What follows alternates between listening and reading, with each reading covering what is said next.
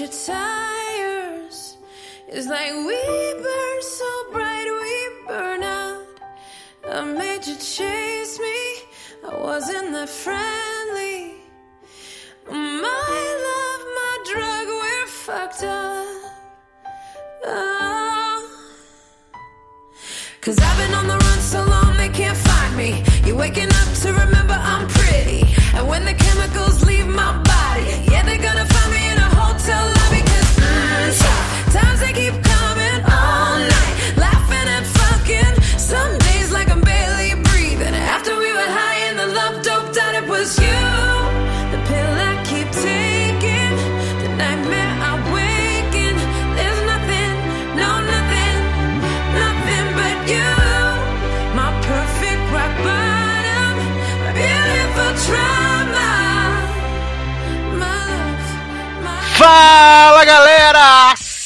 Sejam bem-vindos a mais uma edição do LogadoCast, né? Mais uma edição do LogadoCast nessa semana para alegrar seus dias. Estamos ainda em quarentena, né? Estamos aqui cumprindo o que muita gente não está cumprindo, infelizmente. Então a gente só vê os números do coronavírus aumentarem no Brasil dia após dia.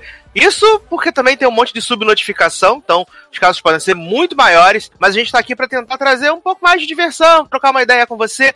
E hoje a gente resolveu, né, se juntar para bater um papo e falar sobre esse momento da indústria do entretenimento com o coronavírus e o que pode vir a acontecer depois que o coronavírus, né, estiver sob controle, não digo erradicado, porque talvez, talvez o vírus fique rolando por aí pelo menos até 2025. Mas quando a gente não tem uma vacina, não tem um medicamento efetivo contra o coronavírus, a gente vai tentar é, pensar como pode fi- ficar a indústria do entretenimento nos próximos meses e talvez até nos próximos anos. Junto comigo aqui tem ele, Darlan Generoso. E aí, galera, tudo bem? Estamos aí de volta, né, com um tema super cabeça, né, super é, maduro, então eu vou aqui vestir minha, minha fachada de, né, intelectual, intelectuais leves e tênis e vou tentar é, trazer para vocês aí um papo mais, né, no nível que esse podcast merece. Então, como sempre, estou muito animado e eu acho que vai render bem esse tema. Curti. E também temos ele, Leandro Chaves. E aí, gente, tudo bem? Ainda de quarentena, como o Sacir falou. O momento tá. A gente achava que a essa altura já estaria um pouquinho melhor, mas a gente tá vendo uma melhora no mundo, mas no Brasil, infelizmente, tá piorando, né? Porque as pessoas, eu acho que não entenderam ainda a gravidade da, da situação, da pandemia. Então a gente tá de quarentena, respeitando direitinho, fazendo programinhas safadinho pra vocês aí. E só que esse é um tema que não vai ser safadinho, né? Porque não é série, não é filme, não é bagaceira. A gente vai falar um pouco mais coisa séria aqui. É, que é esse coronavírus e como é que como é que vai ficar a nossa vida aí, né, por, pelos próximos meses ou quiçá próximos anos. Vamos ver. Bem, acho que a gente pode começar falando que a gente tá aí pelo menos no sétimo mês já com essa coronavírus tour, né? Porque os primeiros casos foram ali em novembro na China. A China que, aliás, já começou a, de certa forma, ter um- uma vida normal, né? Um novo normal, se é que a gente pode dizer isso.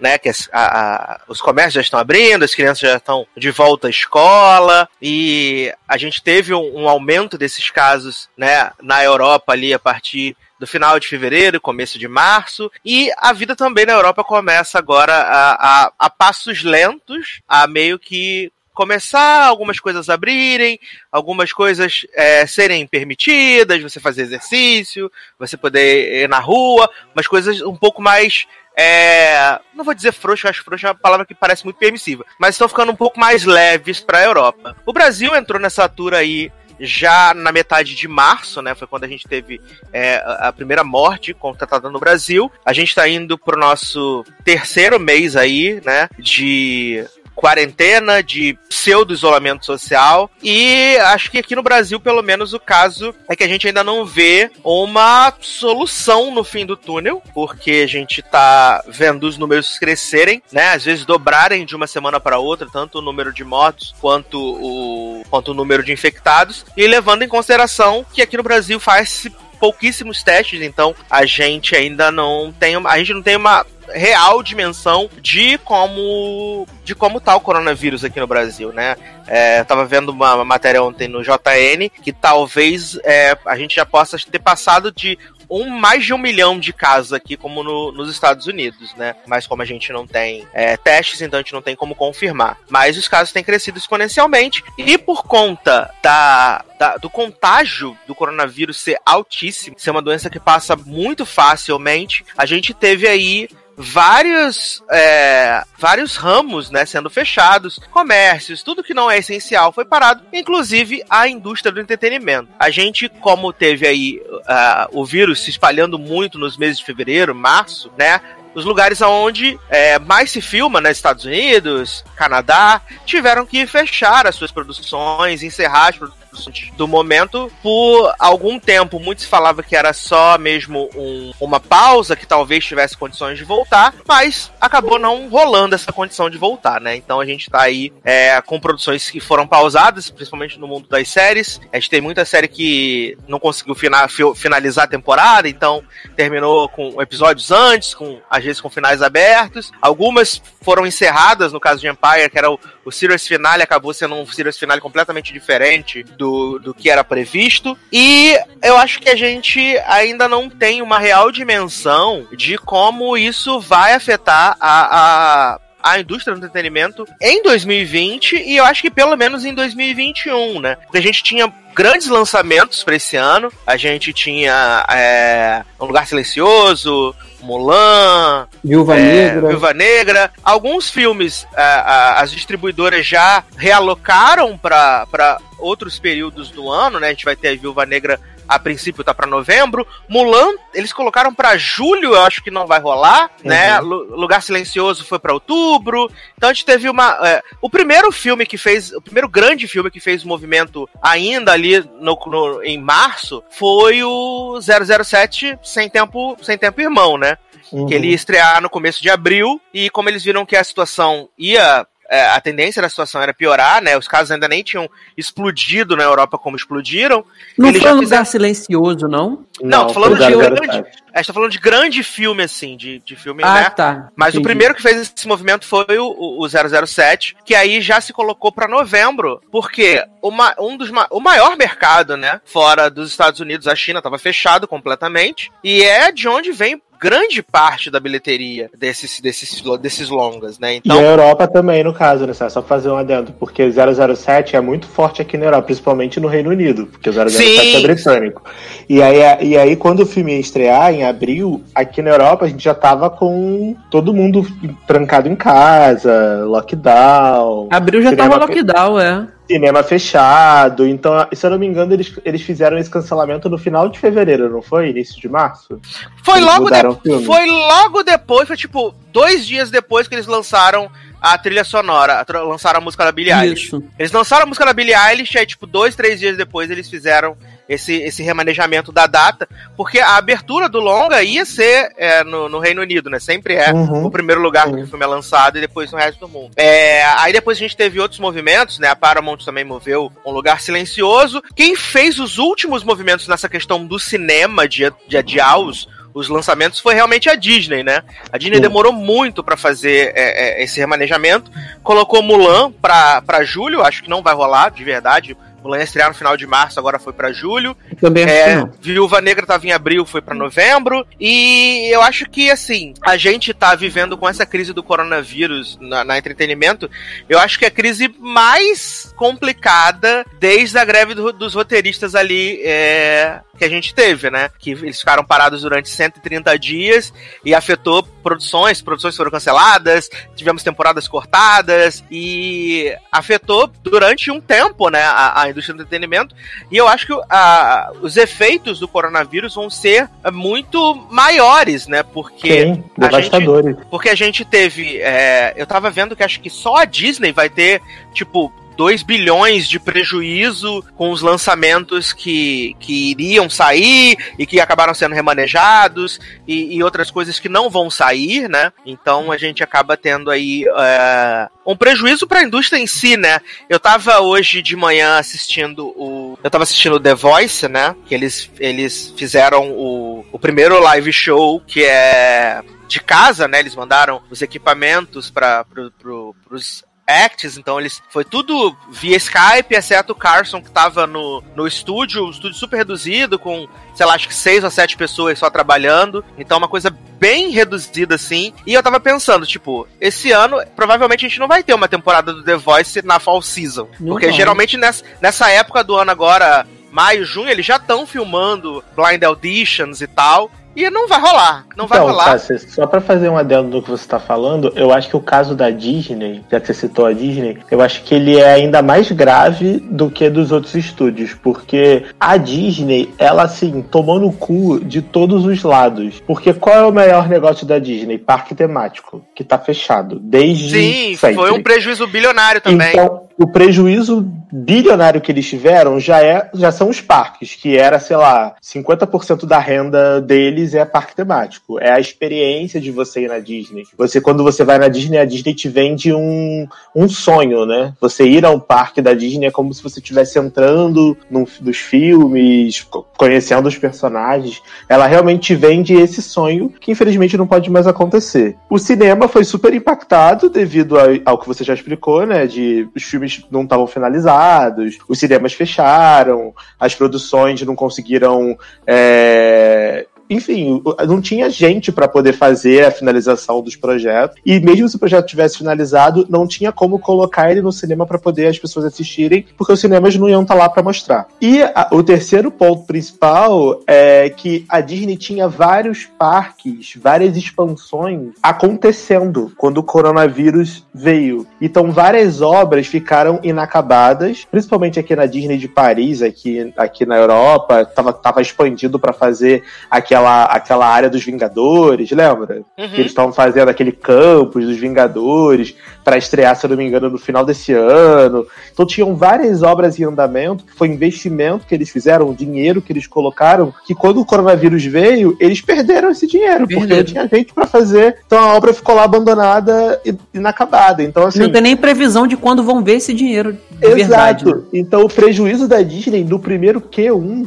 né, no, no primeiro trimestre, eles perderam um bilhão de dólares. No primeiro trimestre. Só que assim, a Disney ganhou tanto dinheiro ano passado que ainda dá pra, né, dar aquela remediada. E o que em teoria poderia salvar eles, que seria o Disney Plus, foi adiado em quase todos os países que ele iria estrear por agora, né? Por exemplo, no Brasil só vai chegar ano que vem. Aqui na Polônia, que ia estrear também em março, foi adiado pro final do ano, se vier. Então eles perderam ainda isso e as produções que eles estavam fazendo novas pro Disney Plus, todas elas pararam. Então, assim, eles têm um streaming que não tem conteúdo novo, porque não tem filme no cinema para poder estrear no Disney Plus. E não tem filme e série original sendo desenvolvida, sendo gravada para colocar lá. Então, assim, basicamente eles estão completamente parados. Então a Disney tomou no cu por todos os lados. Porque a Universal, por exemplo, a Warner, eles têm música, têm outras coisas, eles têm outras fontes de renda.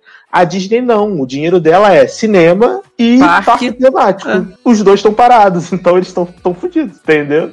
Mas aí, desculpa, só quis fazer esse adendo porque eu acho que era importante trazer o, o cenário. Mas vai lá, continua, Sassi, desculpa te cortar. Não, é bem isso mesmo, sabe? É, a Disney tomou é, vários prejuízos, né? E eu acho que, a princípio, a gente não sabe como vai ser, né? Porque. Eu acho que vai ser bem complicado, real. E assim, a gente ainda tá pensando aqui é, nos grandes, né? Disney, Fox, Warner, que são. que tomaram prejuízos, mas que. Bem ou mal são os gigantes da indústria e da indústria e que conseguem ainda se sustentar por um período, vamos dizer, grande assim, é, talvez de um ano, dois anos, consegue se sustentar sem nessa situação. Mas e aqueles estúdios pequenos, os menores, sabe, que são mais singelos e que, que dependem às vezes de um, dois lançamentos no ano para poder manter uma renda anual, pagar funcionários e que foram afetados por isso também, entendeu? Muitos podem abrir falência, podem, podem sumir, po- podem não conseguir se sustentar, então é uma, é uma situação que ela vai afetar, ela já afetou assim a, a curto prazo, que foi o, o que a gente viu acontecer, é, principalmente de março para cá, né?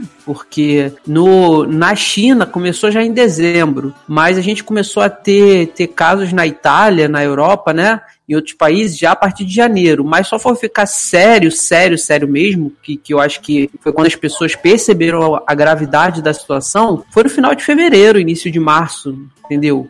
Então, assim, já afetou a curto prazo, principalmente esses, os pequenos, sabe? A médio prazo, que a gente está vendo que vai afetar aí até o final do ano, e sabe-se lá como é que vai ser pro ano que vem, quantos estúdios vão conseguir sobreviver com essa situação, né? É, e cara, eu acho que a, a, o coronavírus, ele é a pior crise, a pior, ele é, ele é, ela, ele é a crise do, da humanidade mais intensificada, se eu não me engano, desde a Segunda Guerra Mundial, em questão de prejuízo e impacto social, etc. Essa, essa coisa de da gente ficar realmente isolado em casa, por exemplo, aqui na Polônia, a gente tá eu tô trancado em casa quase dois meses. Então, assim, desde o dia 13 de março, foi quando eu fui pra, pra França encontrar vocês, que teve o lockdown, né, 13 de março, nunca vou esquecer, é, até hoje. Então, assim, hoje é dia 9 de maio que a gente tá gravando. Desculpa datar o programa, tá, Sácia? Mas só para deixar registrado o tempo que a gente está preso dentro de casa. Então, aqui a quarentena, pessoal, está acontecendo há dois meses e é uma quarentena que realmente está acontecendo. A gente realmente está trancado dentro de casa. As coisas realmente estão fechadas há dois meses. Não abre bar, não abre cinema, não abre shopping. Só abre mercado e farmácia e alguns, é, algumas clínicas muito específicas é, só para questões de emergência. E isso impacta a sociedade como um todo. Agora você imagina nos Estados Unidos, que é basicamente de onde a gente de onde vem o entretenimento que a gente consome, né? Falando aqui do, do logado, Uhum. É, onde a gente tem essa grande indústria aí de Hollywood, dos estúdios de TV, etc. Imagina lá, tipo, lá o problema que aconteceu foi que as pessoas não levaram a sério. Quando o coronavírus começou a pipocar no mundo inteiro, é, começou pela Ásia, né? E aí as pessoas falaram: ah, não, gente, a Ásia é muito longe. Até chegar aqui, não vai chegar aqui, é só a gente fechar as fronteiras e vai dar tudo certo e tal. Aí o Trump foi lá, fechou as fronteiras e a vida nos Estados Unidos continua a mesma. Todo mundo começou, continuou saindo, fazendo as coisas, etc. Até que veio e veio devastando. E aí os Estados Unidos hoje é, é o, acho que é o país com mais número de casos e mortes do mundo. Isso. Né? Ele já uhum. tem mais de um milhão de casos, enfim. É um número absurdo, o número de mortes é bizarramente gigante. E aí as pessoas lá só foram se ligar da gravidade quando o lockdown começou a acontecer real oficial. E lá, como é o coração do entretenimento do mundo, né? O mundo todo sente. Então, assim, as pessoas começaram a ver que o negócio estava sério quando os filmes começaram a ser cancelados, quando a Disney fechou. E, cara, pra Disney fechar é porque realmente o negócio é, tá bizarro. Pra Disneyland, pro parque temático fechar é porque tá bizarro. Todos os cinemas fecharam, e aí com isso, todos os cinemas começaram a falir, os cinemas pequenos começaram a falir. Aquele cinema da AMC, que é um cinema super, é, super de história, né? Centenário nos Estados Unidos, também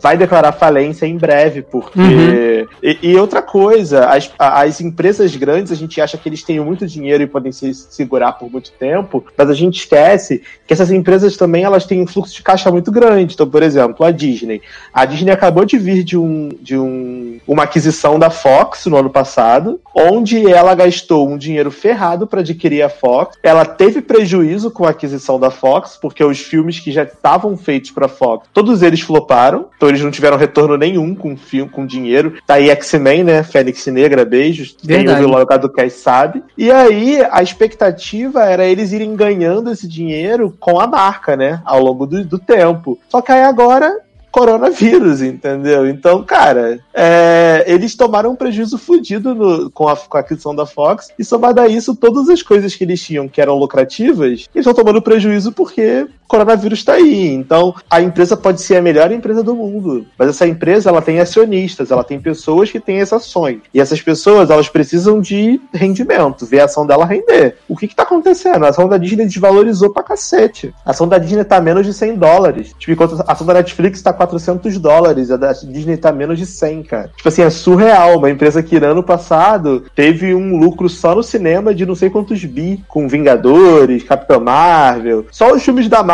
deu um lucro fodido pra Disney ano passado. Então, assim, é, é surreal como o mundo é cíclico e como, mesmo a empresa sendo muito grande, tendo uma marca muito forte, essa, essa pandemia vem para mostrar, cara, que nenhuma empresa tá 100% segura, sabe? Uhum. Tipo assim, hoje em dia as pessoas estão falando já que a Disney pode ser comprada pela Apple. Tipo, questão de, de emergência, sabe? Porque os acionistas não estão felizes com a situação. No Uhum. final das contas, olha a quantidade de gente desempregada que a Disney vai estar colocando. Todo o pessoal que trabalhava no parque temático, nos parques temáticos da Disney, eles estão pagando salário pra esse povo sem esse povo trabalhar, cara. Esse povo, eles estão pagando o bagulho de saúde, que nos Estados Unidos é caríssimo. Pra você arrancar um dente nos Estados Unidos é, sei lá, 5 mil dólares. Então, assim. Sim, ainda é tem o, o rolê do. Ainda tem o rolê lá, do- a gente vê o desemprego nos Estados Unidos, né? Em um mês Disparando. pul- pulou de 3,4% para 14,3% em um mês. É claro que a gente tem que levar em consideração que lá o fato para você contratar e demitir uma pessoa é muito mais fácil do que no Brasil. Eu tava até vendo alguns analistas da área de economia falando que assim que o coronavírus estiver sob controle, entre aspas, as pessoas vão conseguir se recolocar no mercado de trabalho americano de uma forma um pouco mais fácil do que vão ser nos outros países por causa dessa, dessa flexibilidade do, do, do trabalho lá, né? Então Uhum. pode ser que eles comecem a se recuperar mais fácil, mas ainda assim é muito complicado. Eu acho que a gente até pode entrar num outro ponto, que é é, a pandemia tá aí, a gente tá vendo que o isolamento realmente é a melhor solução, né? Alguns, alguns países já atingiram o pico, agora estão com a, a curva em declínio, né? Você tem aí a Dinamarca, a Alemanha, países que já estão começando a, a, a própria Itália mesmo, que foi um, um dos focos da pandemia, já está começando a flexibilizar, as pessoas poderem sair e tal. E a gente fica pensando, eu tava até conversando isso com o Leandro essa semana, como é que vai ser os novos esquemas de trabalho, né? Porque a galera trabalha é, para fazer uma série, para fazer um filme, várias pessoas envolvidas nesse processo. É, a gente até ouviu algumas pessoas,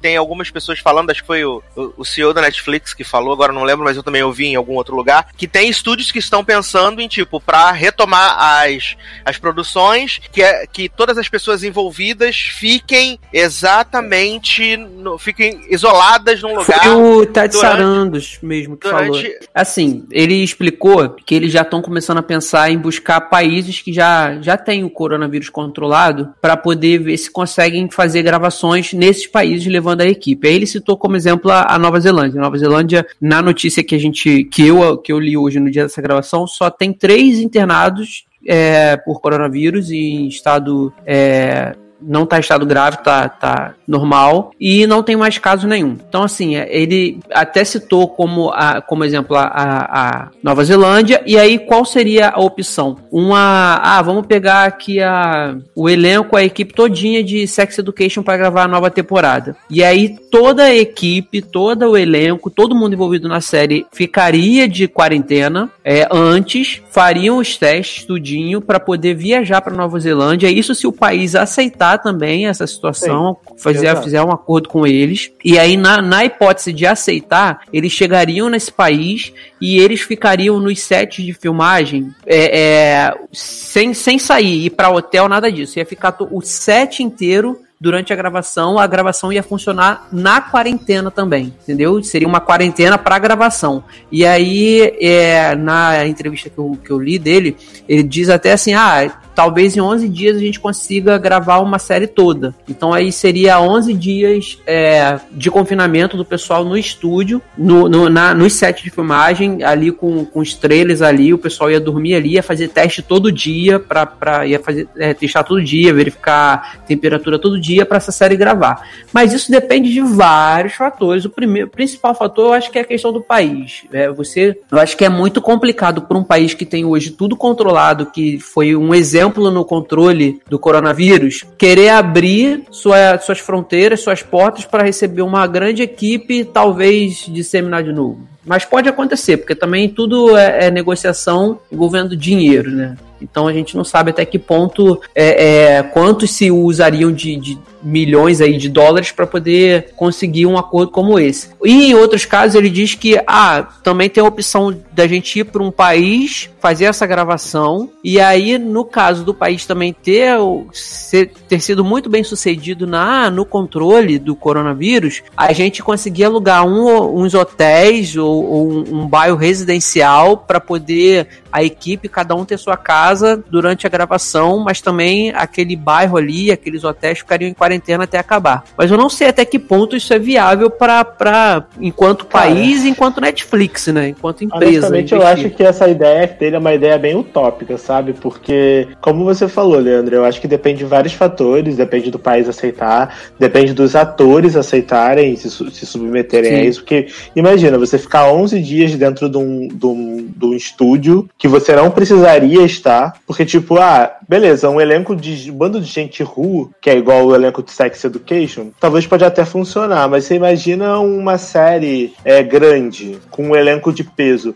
Você realmente acha que os atores de pesos, alguns oscarizados, com prestígio, vão aceitar ir para um país aleatório, ficar 20 dias trancado, acordando, dormindo dentro do estúdio, comendo aquilo que oferecem, Complicado. em quarentena quarentena. Se, se, eles poderiam ficar na casa deles, com a família deles na quarentena, eu, não, eu acho muito difícil isso acontecer, tá? Sendo muito sincero. E aí entra num ponto que eu acho que é o que o Sasser falou no início. Essa, essa pandemia do coronavírus, ela veio real para mudar a forma como o nosso conteúdo é produzido conteúdo de televisão, cinema, e a forma como esse conteúdo também é consumido. Porque, honestamente, é, eu acho que mesmo que esses filmes que foram cancelados do cinema e foram postergados para outras datas, se amanhã virarem falarem assim, gente, vamos abrir todos os cinemas, os cinemas vão estar seguros, vão estar limpos, todo mundo vai, vai tomar um banho de ácido sulfúrico na entrada que vai matar o vírus, vai usar uma roupa especial e você vai poder entrar e ver o seu filme. Cara, ainda assim, as pessoas não vão ver. As pessoas não vão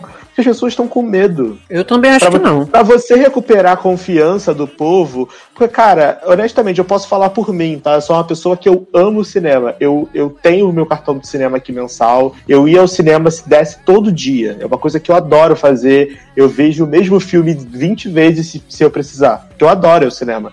Ir, ir ao cinema, ter a experiência de ir ao cinema e sentar e ver qualquer filme que tá passando, para mim é uma coisa que me dá prazer. Eu gosto de ir ao cinema. Mas se hoje a Polônia começou a reabrir, como vocês viram aí, vocês que me seguem no Instagram, no, no, né, nas redes sociais, vocês viram que eu saí hoje, fui na rua, tirei foto, porque agora a gente tá na segunda fase de, de quarentena, que você pode sair, pode ir pros locais públicos, mas sempre mantendo o distanciamento social, com máscara, com, com preparação, com luva, evitando contato, etc. Se virassem para mim e falassem, Darlan, você pode ir ao cinema, o governo liberou. Eu não iria, porque eu não iria me sentir seguro, mesmo eu, eu amando ir ao cinema. Eu ia esperar pelo menos um, dois meses para ver se realmente ia estar tá tudo de boa. Porque por que eu vou me colocar num lugar fechado, com um bando de gente, mesmo que pule cadeira, pule fileira, Alguém espirrou ali naquela sala, amigo. Já era. Entendeu? Já era, entendeu? O vírus já tá no ar, já, já pegou essa porra. Então, assim, eu não vou ficar também pagando pra ver. Então, honestamente, eu acho que mesmo que Hollywood vire e fale assim, gente, vamos abrir todos os cinemas amanhã e esses filmes vão estrear, os filmes vão estrear, mas ninguém vai ver, sabe? Ninguém vai ver.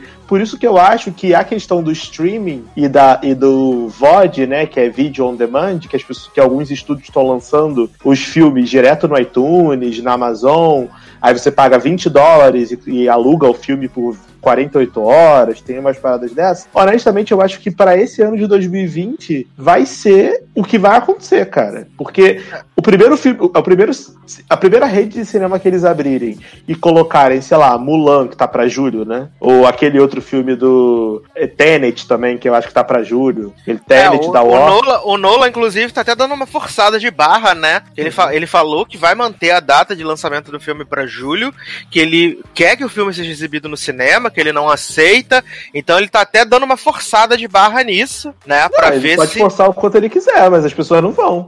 É muito Porque assim, cedo. eu, porque eu que sou consumidor, eu vou, falar- vou pensar assim, gente, eu vou me meter num cinema, vou pagar 20 dólares no ingresso pra poder para botar a minha vida e a vida da minha família em risco. Mas só pra ver isso- um filme porque o Nolan não quer botar no, no VOD. Mas isso, Deus, né? mas isso é até uma pergunta que a gente pode acrescentar aqui a- a- a- ao rolê, que Uhum. é o fato de, você falou assim, ah, se o cinema abrir, eu não vou me sentir seguro por um tempo e tal, não sei o que e tal. Ainda assim, é, quando os cinemas reabrirem, porque em algum momento isso vai acontecer, né? Em algum momento A isso vai China já recebeu o sinal verde pra Até- isso. Abriram até por- hoje os cinemas da China. É. Até porque é o que eu tava falando com o Leandro. Eu falei, a gente pensa assim, ah, eu tenho medo, vou pegar o coronavírus, não sei o que, nananã. Mas eu também penso nas, nas centenas de famílias de pessoas que trabalham relacionadas às redes de cinema. Pessoas que Uhum. trabalham na bombonière, na limpeza, na, na, na exibição dos filmes, que estão ou com sua renda completamente comprometida ou parcialmente comprometida, né? Sim, eu Nesse momento. Então, em algum momento, por mais medo que a gente tenha da situação, as coisas vão ter que voltar a uma semi-normalidade, porque eu acho que normalidade vão levar uns bons anos para que isso aconteça. Aí eu pergunto para vocês, o que que medidas os cinemas, as redes de cinemas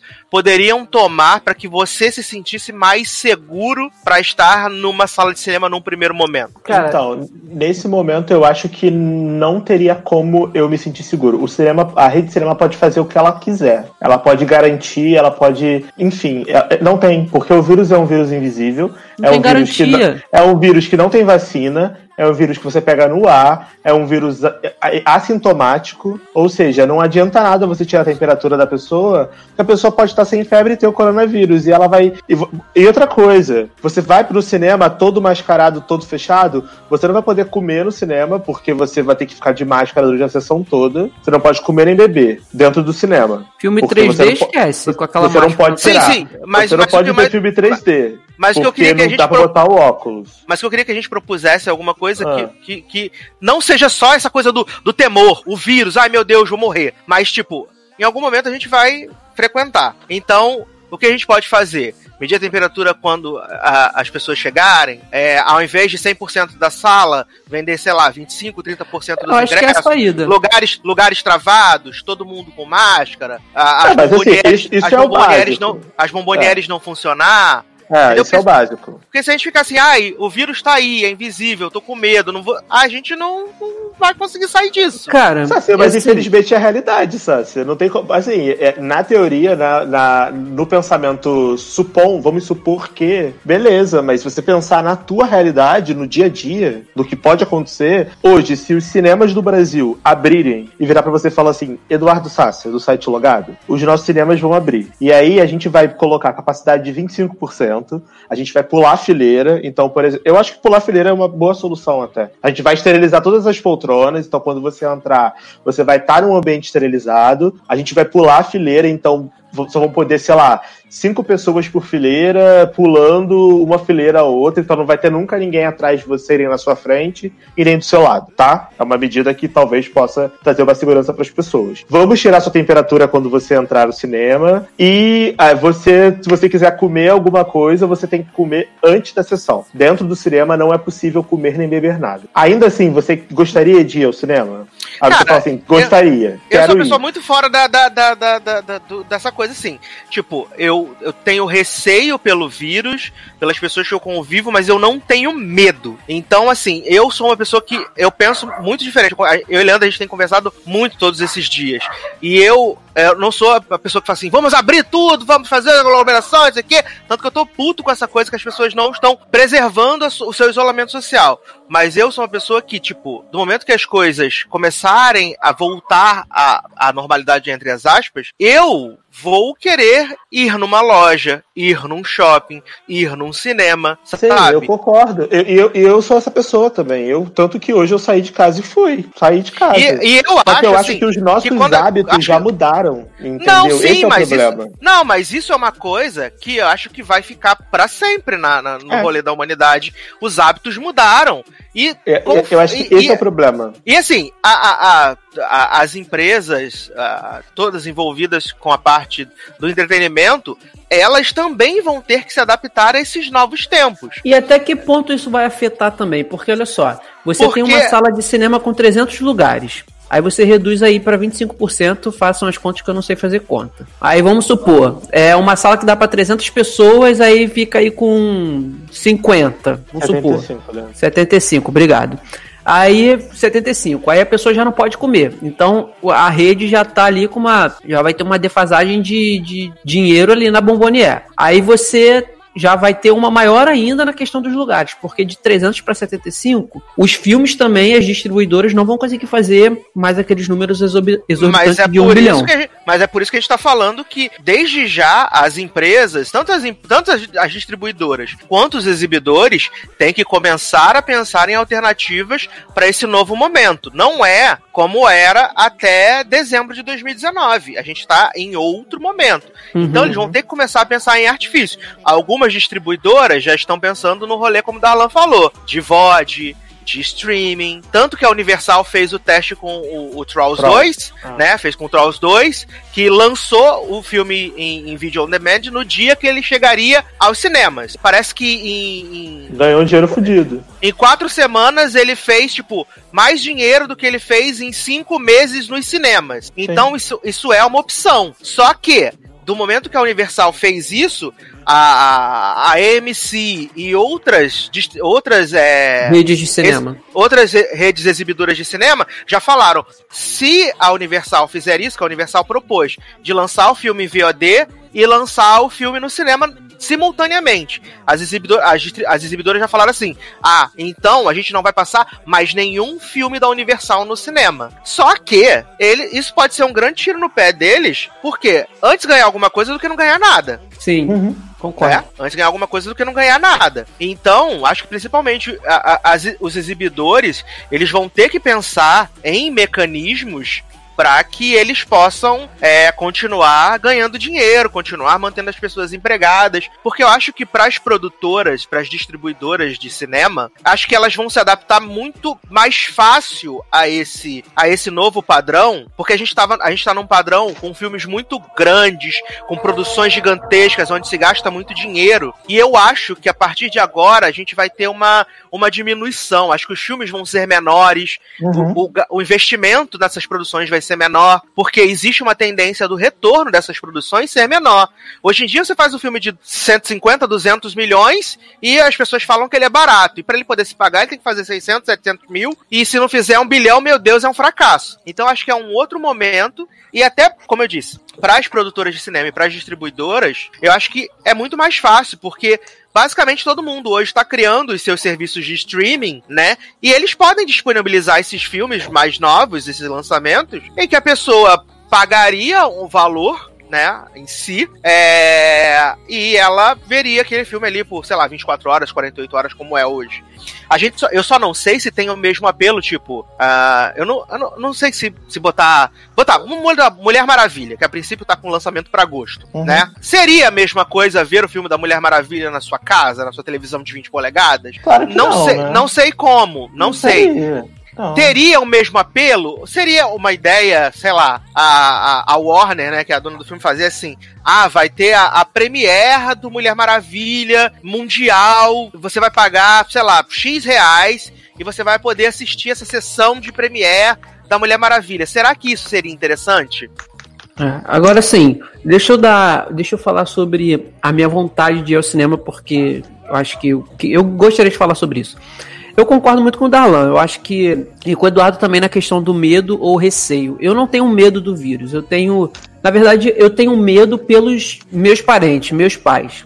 É, assim, eu tenho receio de pegar, claro, se não é, se, se é que eu já não peguei e, e seja assintomático, como eu conversei hoje com o Eduardo também, porque a gente estava na França, cara, no, no momento que a França era epicentro junto com Itália e Espanha. Então, assim, é, a nossa, na nossa, no nosso retorno, tinha um cara de máscara do nosso lado no avião que o cara espirrava o tempo todo, ele tava com febre, ele tava na merda. Claramente era coronavírus. Então, pode ser que eu já tenha é, é, tido coronavírus e tenha sido assintomático? Sim.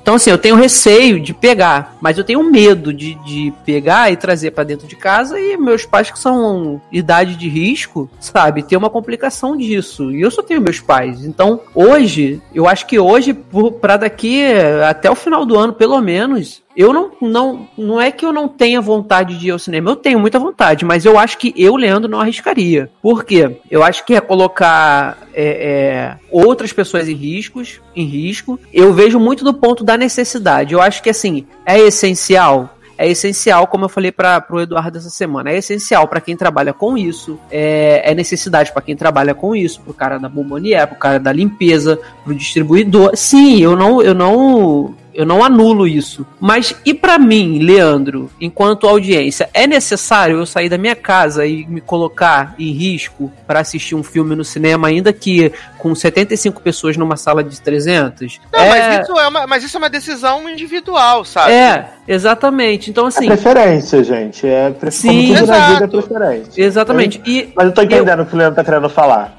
Eu, eu, eu acho que assim, talvez a gente, essa nova normalidade que a gente está falando aqui, vai ter que ser assim, vai ter que ser adaptação à nova realidade. É, produções bilionárias, milionárias vão ter que parar, é, cinemas superlotados como a gente via na viu na estreia dos Vingadores do último filme. É, isso não vai acontecer por um bom tempo, se é que possa acontecer novamente. Então tudo vai ter que ser uma adaptação. Só que talvez eu prefiro ser muito assim, é, eu prefiro ser positivo quanto a isso.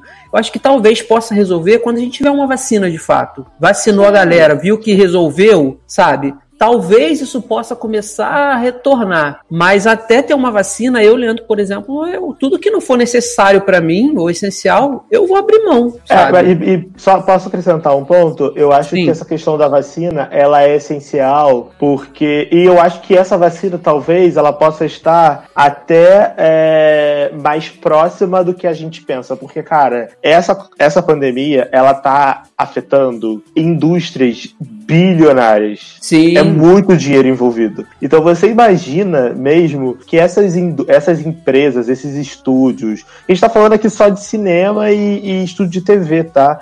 Mas também está impactando o varejo. Então eu estou falando, por exemplo, de Apple, Samsung, essas empresas de varejo gigante, tipo Walmart, empresas que faturam milhões, bilhões por ano com varejo e que estão com todas as lojas fechadas, não podendo vender. Tô tendo que vender tudo online. A Amazon tá ganhando dinheiro fudido, porque é o Lojas maior de roupas, né? Agora, cara, as outras lojas, cara, estão tomando no cu. Então eu acho que tá, deve estar tá tendo um investimento bem grande e um interesse bem grande por parte dessas marcas de conseguir uma vacina logo. E isso, para o ponto de vista da ciência, é algo positivo porque, quando tem, como tem muito interesse financeiro envolvido, provavelmente tem muita gente investindo nessa pesquisa, entendeu? Então eu acho que talvez essa, esse prazo de que ah, vai ter uma vacina daqui a um ano, algo do tipo, eu acho que isso pode ser encurtado. Nesse ponto eu vou ser bem positivo, vou ser bem otimista. Eu acho que talvez até o final desse ano a gente realmente consiga uma solução para, ou pelo menos uma luz é, no fim desse túnel. Mas, mas eu acho que infelizmente até o final desse ano a indústria, principalmente do cinema, vai estar muito prejudicada, porque não dá para você fazer um filme e fazer o filme por Skype, por live, igual a gente faz série no Skype, né? Teve aí o episódio de, de Parks and Recreation, que foi do Skype. Teve o episódio de All Rise também, que vai ser no Skype, já deve estar sendo, né? Já deve ter sido lançado. No Skype e tal. No, no, fazer um filme no Skype é muito complicado, ainda mais um filme que as pessoas realmente gostariam de assistir. Várias pessoas conversando no, no Skype, não dá para fazer. Então, é, eu acho que vai ser muito impactado, eu acho que vai ter muito prejuízo.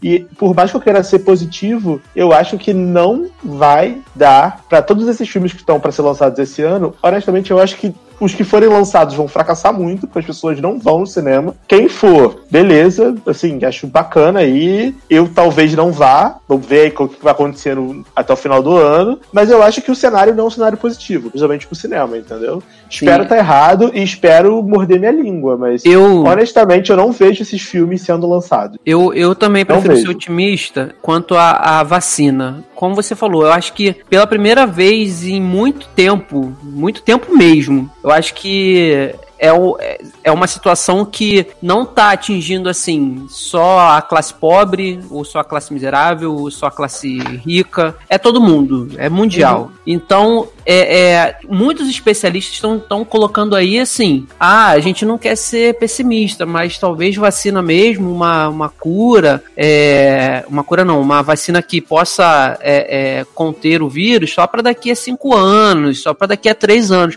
Eu prefiro ser otimista e acreditar que até o final desse ano, início do ano que vem, a gente esteja assim com alguma vacina. Eu tava aqui desesperadamente procurando o link que eu li hoje é que uma, uma das farmacêuticas né, lá dos Estados Unidos já tá, é, foi autorizado pela FDA a passar para a segunda fase dos testes da vacina que eles criaram e parece que 90 ou 99% das pessoas que eles testaram a vacina é, teve eficácia. Então foi um grupo pequeno, não foi 90 ou 99%. Eles fizeram a testagem e foi super positivo. Aí a, F, a FDA ela é, autorizou passar para a segunda fase, que vai agora ampliar o número de, de, de pessoas a serem testadas para ver como vai ser a, a dosagem e outras coisas. Então, assim, eu prefiro me apegar a esse tipo de, de, de notícia, ou esse tipo de, de informação, para tentar ser o mais otimista ainda de que no início do ano que vem a gente esteja com uma vacina. Todo mundo está precisando disso.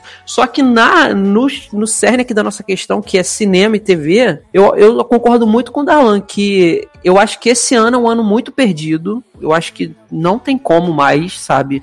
Eu acho que os estúdios que estão adiando filmes para agosto, para julho, para junho, que adiaram, né? Eu acho que eles foram muito muito otimistas assim, só que num nível é fantástico, sabe? Porque eu acho que não não vai acontecer isso tão cedo. Na China os cinemas já abriram, mas eu li que, ora, se você vai lançar um filme é, mundial, você tem vários mercados que são fortes. Por exemplo, o mercado da China é o maior mercado que tem. O, o mercado americano é o mercado de casa, doméstico. O Brasil também é um grande mercado para filme, tanto que muito filme estreia aqui também antes. A gente teve isso nos últimos anos. Como que você vai estrear, inaugurar um filme na China agora, só na China, que aparentemente resolveu a situação também, e vai deixar todos os outros países que ainda não estão em condições de, de, de acabar a quarentena fora, sabe? Assim, na questão de, de financeira, eu acho que isso vai ser um tiro no pé também. Não vai entrar dinheiro suficiente só com o mercado. Que,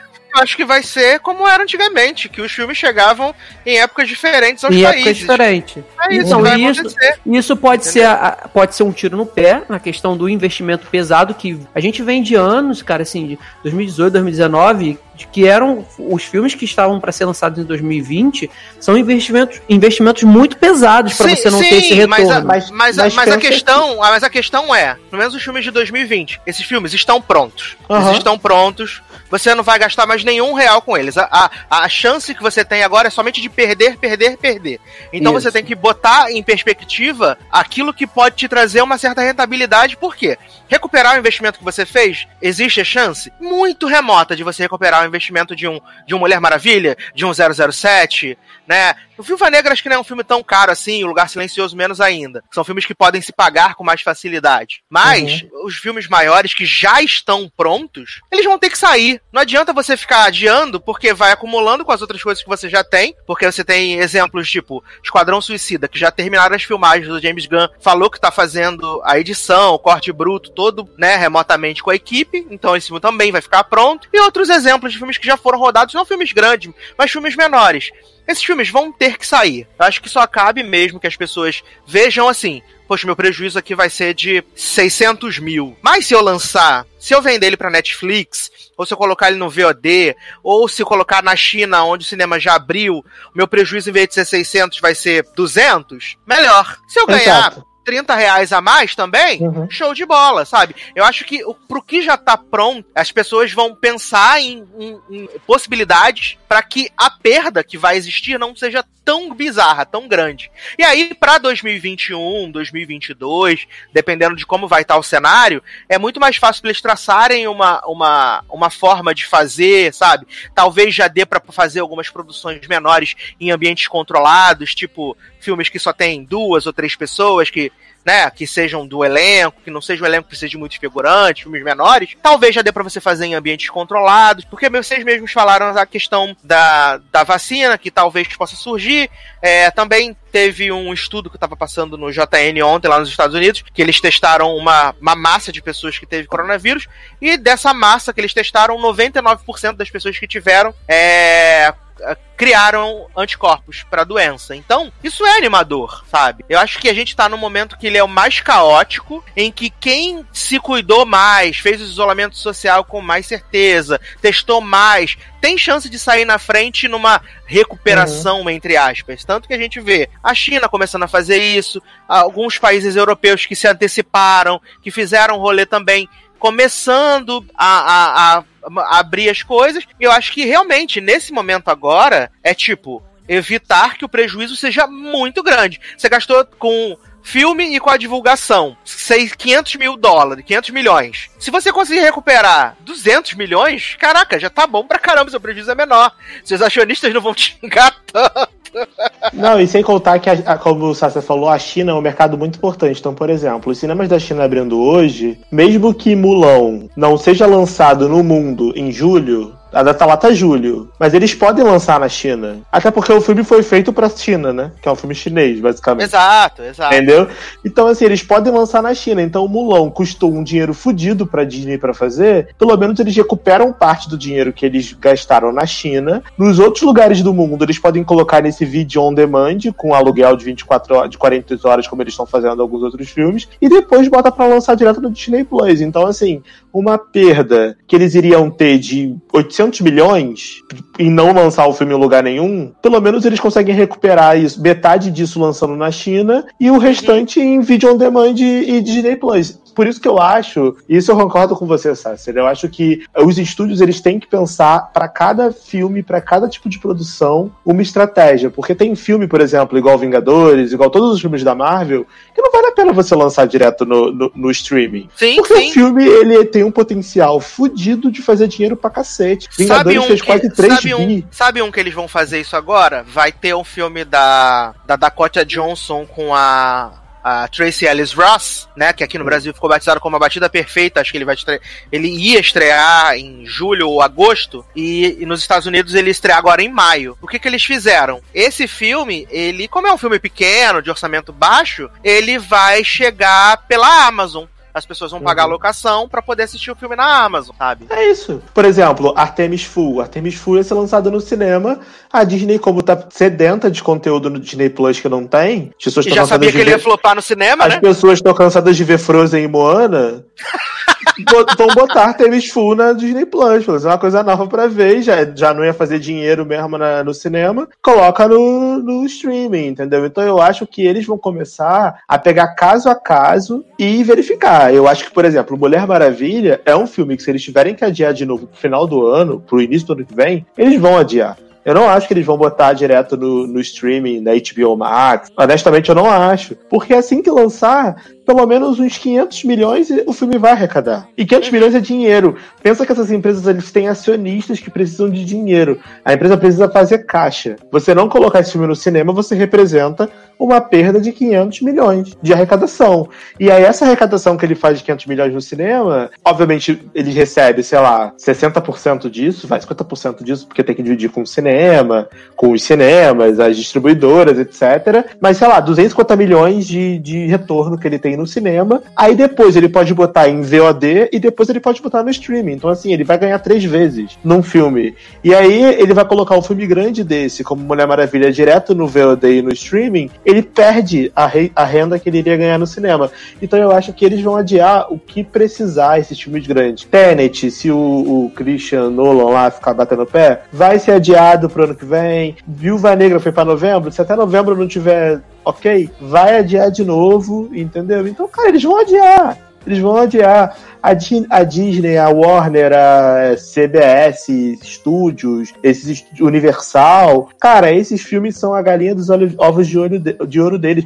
Por isso que a Universal, a primeira coisa que fez foi botar Velozes e Furiosos pro ano que vem, meio do ano. Falou assim, amigo, ia estrear agora, já vou botar logo pro ano que vem, porque esse ano aqui tá perdido. Velozes e Furiosos é, tipo, certeza que vai fazer um bilhão, que faz. Só na China faz um bilhão. Então eu vou botar logo pro ano que vem. E aí, foda-se. Pelo menos garanto meu bilhão ano que vem, entendeu? Exato, E assim a, a, funciona, a. Lion- a Lionsgate botou John Wick pra 2022, né? É isso, É cara. menos arriscado ainda.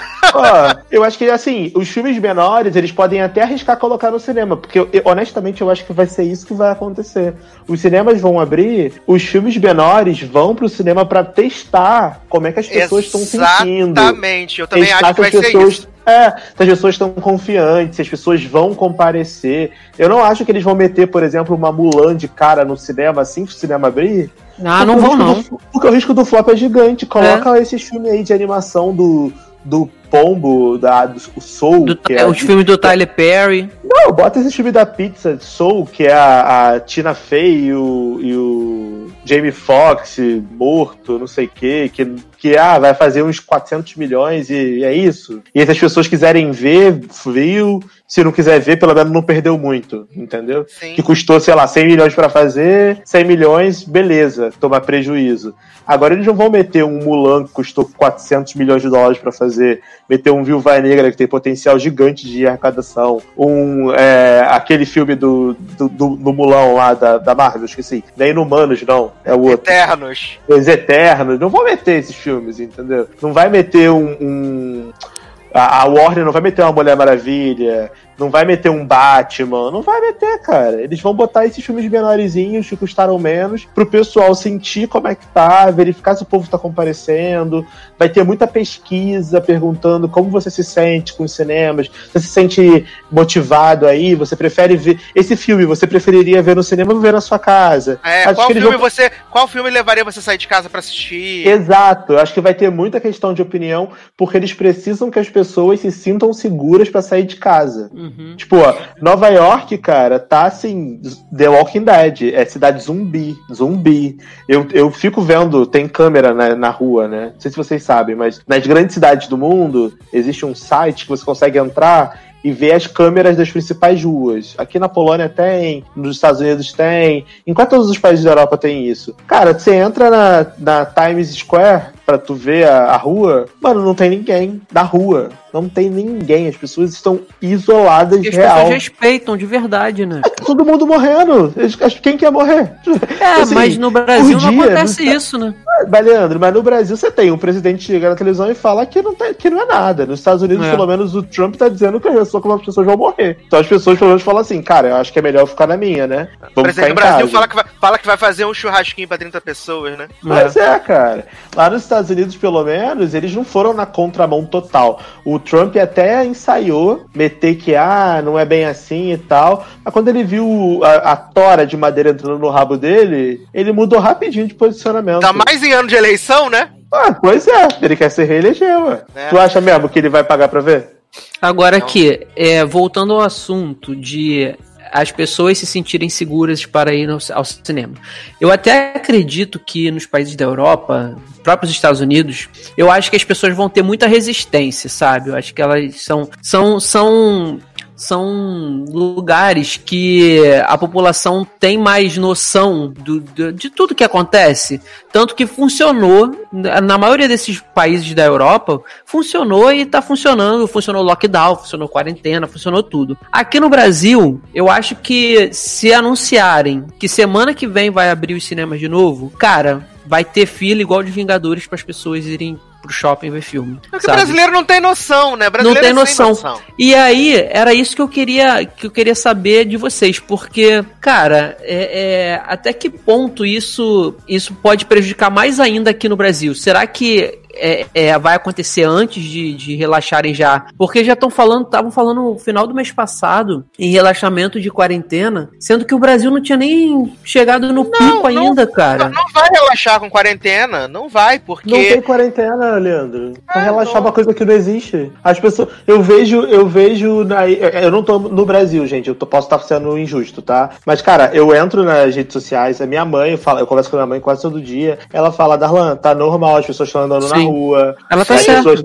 as pessoas estão andando em centros de Nilópolis, calçadão, nos Já, camelô, o calçadão de O calçadão de Bangu e calçadão de Campo Grande estava funcionando. Normal. Lojas de roupa, lojas de normal. roupas funcionando normal. Então, assim, o Brasil não chegou no ápice porque o ápice vai ser a desgraça completa. Tipo, essa, essa ontem, se eu não me engano, essa semana que o Brasil bateu o recorde de mortes num dia, foi 10 mil infecções e não sei quantas mortes. Isso é só o começo. Isso é só o começo. Eu vou trazer só um dado para vocês aqui, ó. A Polônia entrou no lockdown dia 13 de março, né? Na verdade, 14 de março. Foi da madrugada de 13 para 14. A gente lembra. É, quem viveu sabe. E aí, e aí é, quando a Polônia entrou no lockdown, a Polônia tinha 14 mortes. 14 mortes. O auge de mortes em um dia aconteceu no dia 19 de abril. Foram, 3, foram 525 mortes em um dia, tá? Hoje, a Polônia tem 237 mortes.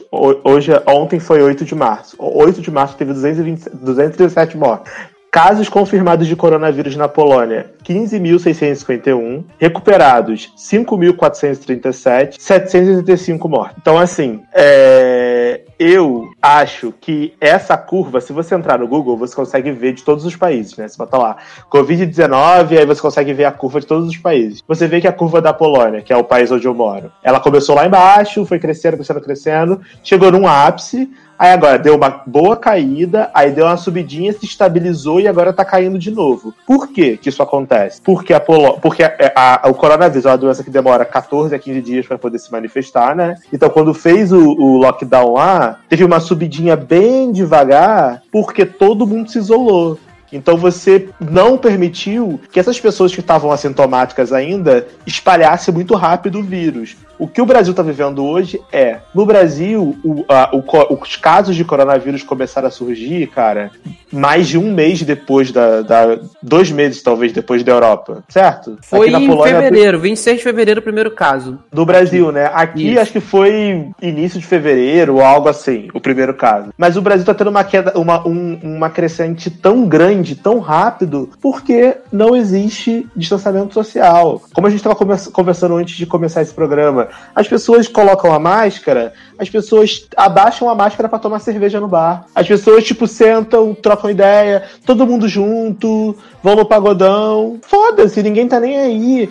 Por quê? Porque você acha, a gente acha, né? Eu me incluo nisso. A gente, o brasileiro, acha que nunca vai acontecer com a gente. Nada. A gente acha que a nossa situação é muito ruim e que brasileiro sobrevive a tudo. E aí você tem o nosso presidente. Ah, o presidente falou lá... isso, né? Que o brasileiro tem que ser estudado. Por exemplo, ah, pegar que isso. o brasileiro atravessa esgoto e não morre, não sei o quê. Mas, cara, agora você tá vendo uma situação em que não estão levando a sério a gravidade e a letalidade desse vírus. E daí pra frente, meu amigo, é só piora, porque se chegou agora em 10 mil casos por dia, a tendência é multiplicar exponencialmente. A tendência é que o Brasil chegue tranquilamente a um milhão, um milhão e pouco de casos, entendeu? Talvez até mais. Se já não tiver com um milhão e pouco, porque a gente está com várias subnotificações. Então, assim, é, honestamente, eu acho que a situação do Brasil é uma situação bem difícil, que as pessoas que moram aí no Brasil, a maioria, né, não vocês que são sensatos, mas a maioria não tem noção do que tá vivendo, o que tá vendo. Uhum. Eu digo isso porque eu falo com a minha mãe, e a minha mãe não tem noção do que ela tá vivendo. Eu fico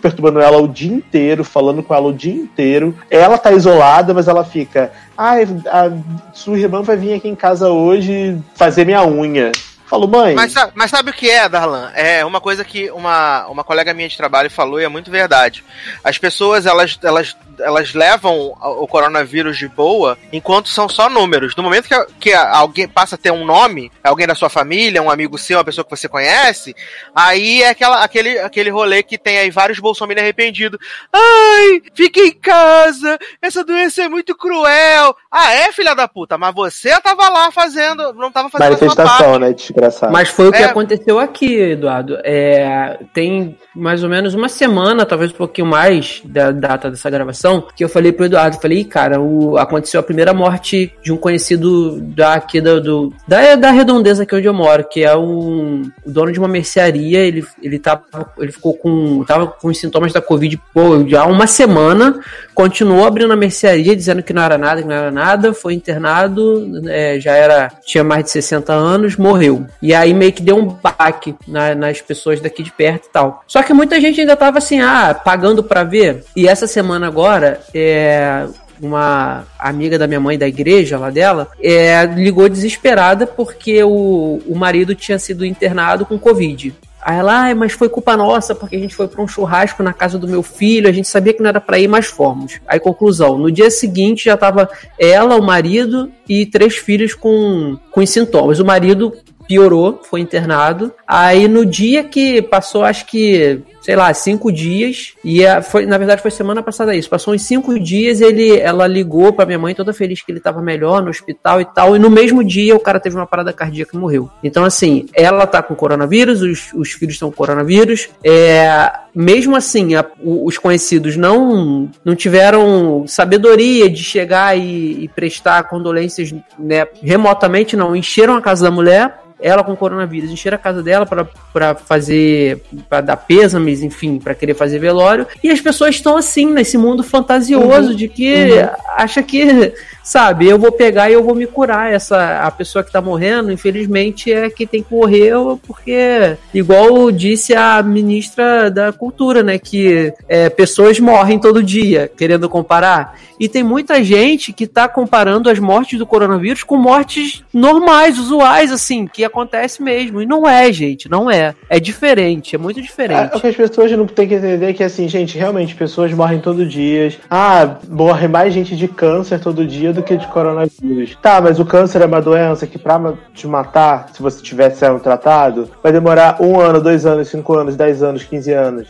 Depende do tipo de câncer, da gravidade do câncer. Então, pra pessoa chegar a óbito, demorou bastante tempo. O coronavírus te mata uma semana, amigo. O que as pessoas não entendem é que, assim, essa é uma doença extremamente contagiosa.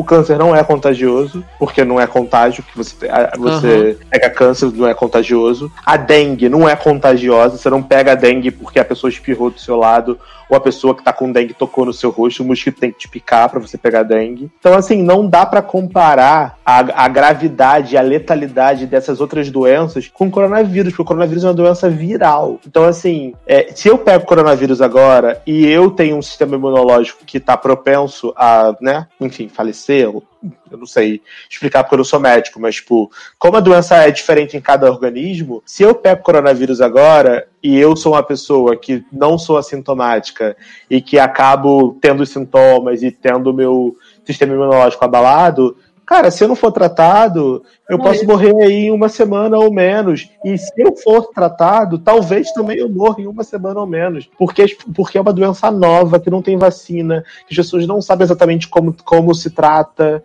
tem muita desinformação, é muito parecido com a gripe, com o resfriado. Sim, Então, e mais do que tomam- isso. Tomam Novalgina achando que vai curar a gripe, na verdade é coronavírus. E, Então, ma- e mais do que isso, né? E mais do que Olha, isso, as pessoas elas, elas não entendem que além da, de se preservar para não pegar a doença, não propagar a doença, pensar que o sistema de saúde também não, não tá pronto para comportar esse, essa quantidade de casos. Né? A gente tem um sistema de saúde que funciona, não é, meu Deus, maravilhoso, mas ele tem um, um limite. E o problema do coronavírus é que as pessoas acabam necessitando usar esse sistema de saúde. Né? internação, né?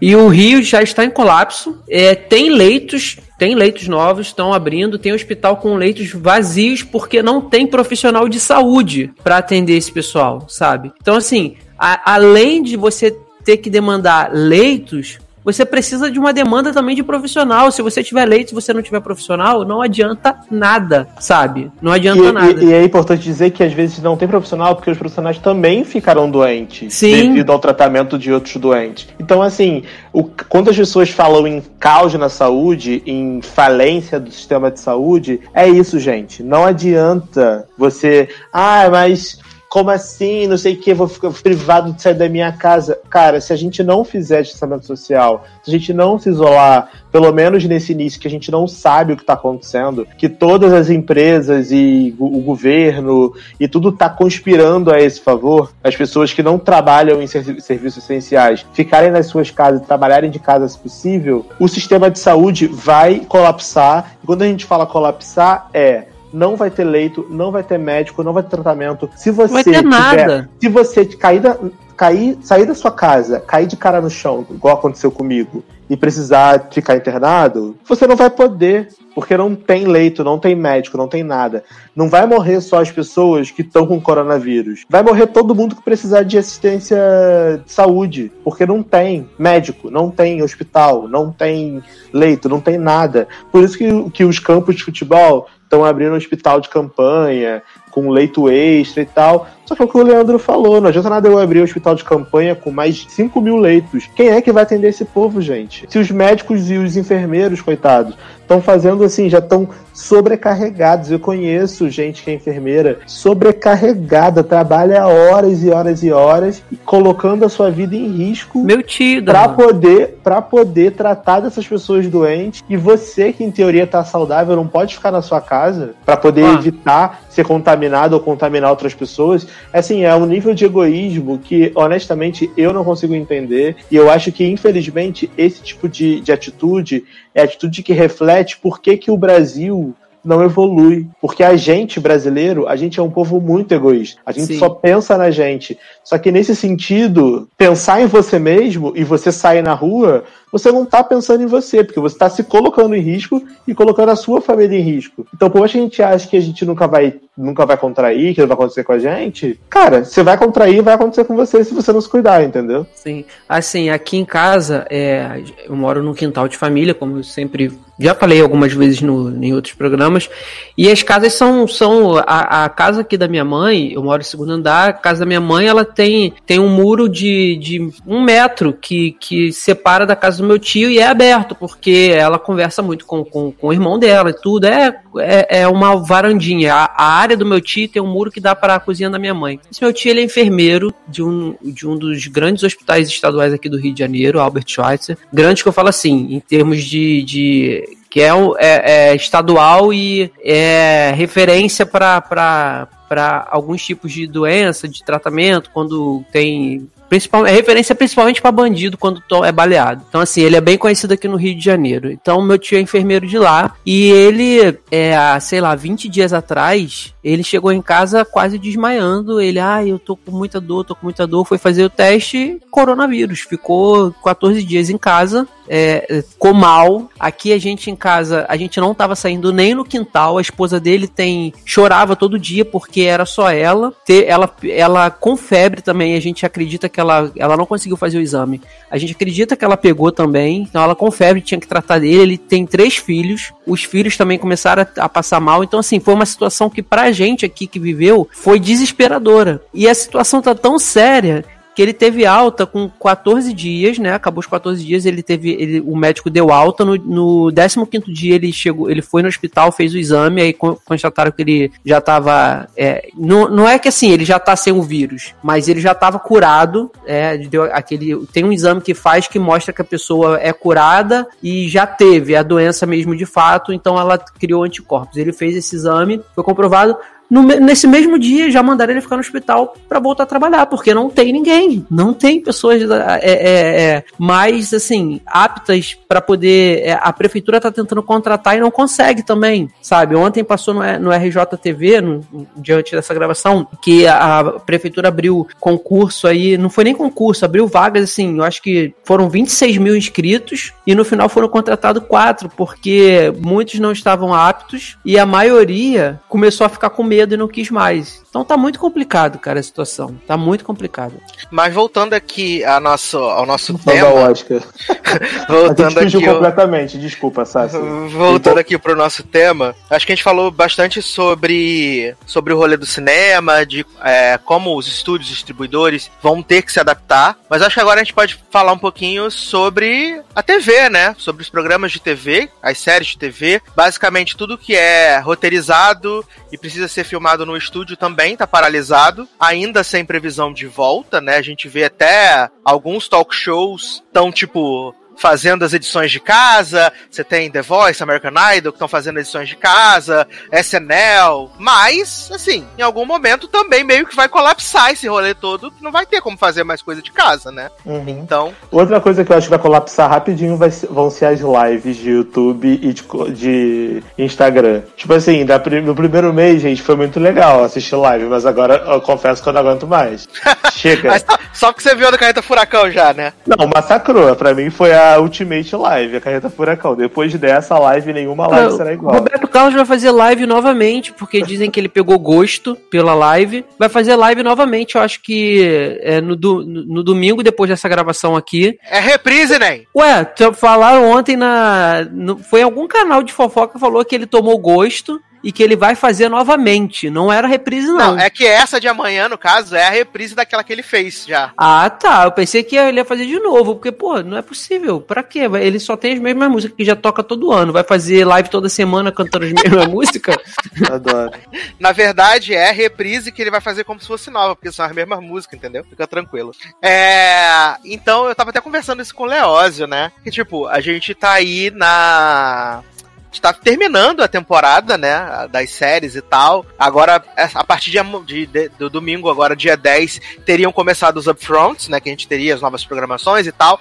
E basicamente todas as emissoras ou adiaram os seus upfronts pra junho, e, ou alguns vão fazer é, é, lives pra poder anunciar a nova programação. Mas ainda assim, essa nova programação, a gente não sabe como vai ser, né? Porque se as pessoas ainda estão nesse rolê do- do- da pandemia, de tentar descobrir como é que vai ser o novo processo de filmagem e tal, não tem nem como definir um cronograma pra começar uma nova temporada, né? Uma fall season. A gente não tem como prever se, Não tipo, tem. Setembro, outubro vai estar nossas séries no ar, como sempre é e tal, ou novos projetos. Inclusive, eu até pergunto pra vocês, tava falando isso com o Leózio ontem à noite, que a gente, tava, a gente falou sobre é, Zoe Extraordinary Playlist, que talvez Uhum. pudesse ser cancelada por é, baixa audiência, eu tava falando com o Leózio. Falei, acho que o coronavírus pode até ajudar a Zoe. Porque se você não tem série nova pra. Porque você não teve pilot season, né? Geralmente essa época você tem vários pilotos pra poder ter aprovação pra, pra nova temporada ou não, e a gente não teve essa pilot season. E se você não tem a pilot season,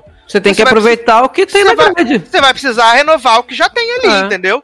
Cancelar o que é muito, que é muito desnecessário e, e renovar. Então isso pode ser um sopro de vida pra, pra Zoe, no caso. E alguns canais como a CBS, por exemplo, estavam com uma nova temporada de Amazing Race pra estrear agora na Summer Season, né? Agora em maio. E aí eles já guardaram essa temporada, já não vai estrear mais nessa Summer Season, pra eles poderem usar na Fall Season Porque a produção de Survivor não é, foi cancelada, a própria produção da outra temporada de Amazing Race foi cancelada, né? Então, os programas roteirizados a gente não sabe quando vão voltar, né? Talvez entre aí num- numa eterna série de reprises. Na NBC, a gente vai ter uma coisa que é inédita, né? A gente. A season finale de Blacklist vai ser em formato de desenho. Sim. Pra eles poderem concluir a temporada, né? Vai ser formato de Porque desenho. com desenho você consegue fazer tudo de casa, né? Gente, Já tá a pronto, Globo, né? E a Globo que tá reprisando fina estampa essa bosta? A Globo tá reprisando to todos os horários de novela da Globo são Vale a Pena Ver de Novo. O auge, Porque você- gente. Você tem a reprise do Vale a Pena Ver de Novo, você tem Malhação, reprise,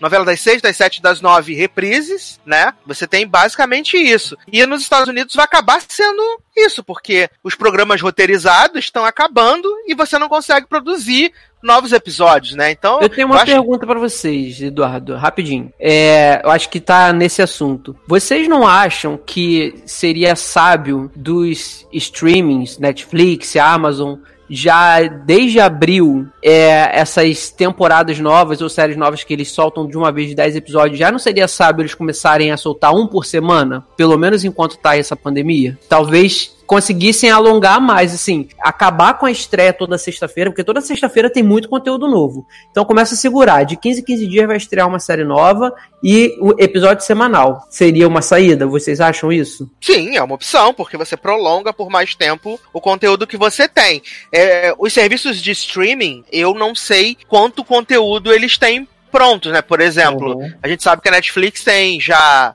é, The Politician, que já tá gravada, outras séries já estão gravadas e tal. Mas, tipo, Stranger Things estava gravando a temporada que estrear no começo do ano que vem. Só que eles não conseguiram terminar. Aí talvez só estreie lá pra metade do ano que vem, porque além das filmagens tem pós-produção e tal, não sei o quê. Mas seria uma boa alternativa, porque você prolonga né, a janela de exibição entre uma coisa e outra. Uhum. É, a não ser que, tipo, para eles, assim, ah, a gente tem, sei lá, seis séries novas já gravadas e já tem umas seis séries aí com, com temporadas também prontas que a gente pode continuar levando pelo menos até agosto, setembro, sabe? Talvez eles diminuam. Talvez. Desculpa, a, desculpa Darlan.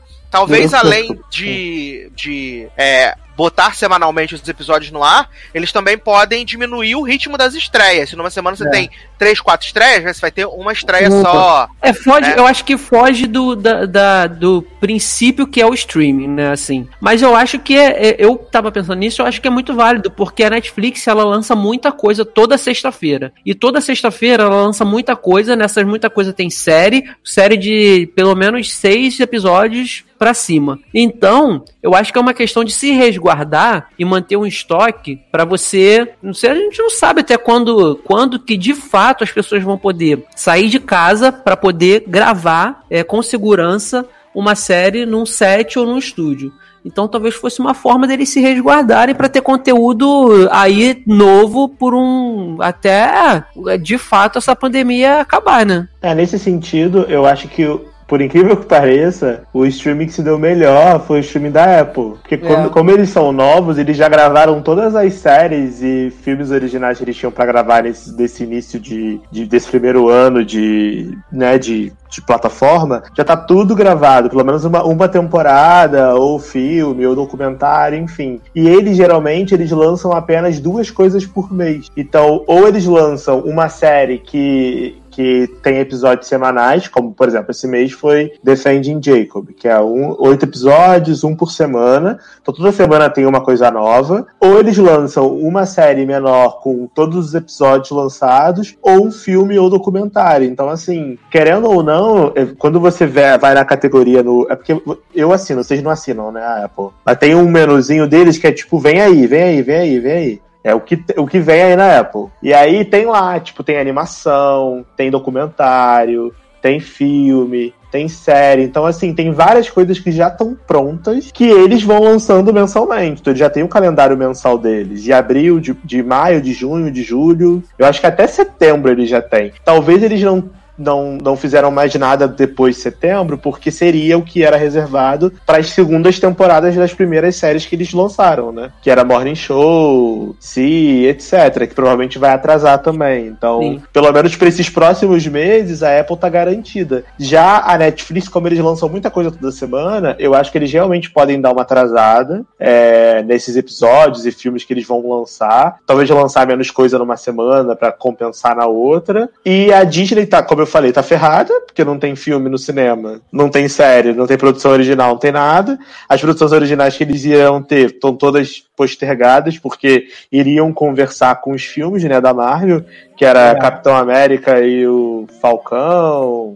Não, Falcão, o Soldado Invernal, WandaVision, etc. Tá tudo, vai tudo atrasar, provavelmente, porque os filmes atrasaram, então como vai conversar com o filme, não faz sentido lançar a série agora e o filme daqui a um ano. Uhum, então verdade. eu acho que a Apple tomou, a, a Disney Plus tomou meio no cu com isso, né? Sim, é, eu acho que o grande. Pro... Acho que os streamings, além de eles serem coisas novas, eles também têm bastante coisa nos catálogos, então é... dá para eles terem um pouco mais de tranquilidade, né? Nessa retomada. Eu acho que também vão ser produções menores, dá pra eles inventarem esses documentários, né? Tipo, agora a Netflix fez o Explicando Coronavírus. Dá pra eles tentarem trabalhar outras, outras formas, sabe? Eu uhum. acho que pras redes de TV, pras redes de TV que o negócio fica um pouco mais complicado. Porque eles tinham se programado para ter uma temporada até maio, né? Uhum. Aí começar a pensar na próxima temporada a partir de setembro e não vai rolar, né? Porque eles não conseguiram nem terminar a temporada atual e tecnicamente não estão nem conseguindo pensar na próxima temporada. Tanto que saiu uma notícia esses dias agora que a CBS deu sinal verde para produção de apenas três pilotos, né? Que é o The Equalizer com a Queen Latifah, o Clarice e uma comédia lá, acho que do Joey McHale, mas que também a gente não sabe quando esses pilotos vão ser rodados, né? Se eles vão ser aprovados uhum. e tal. E por hora o que a gente tem de novo nas TVs abertas são os programas matinais que eles também estão fazendo via Skype, via, né, via é, Microsoft, essas coisas assim. Uhum. E, e esses late nights, esses late shows, né? O Stephen Colbert, o Jimmy Kimmel,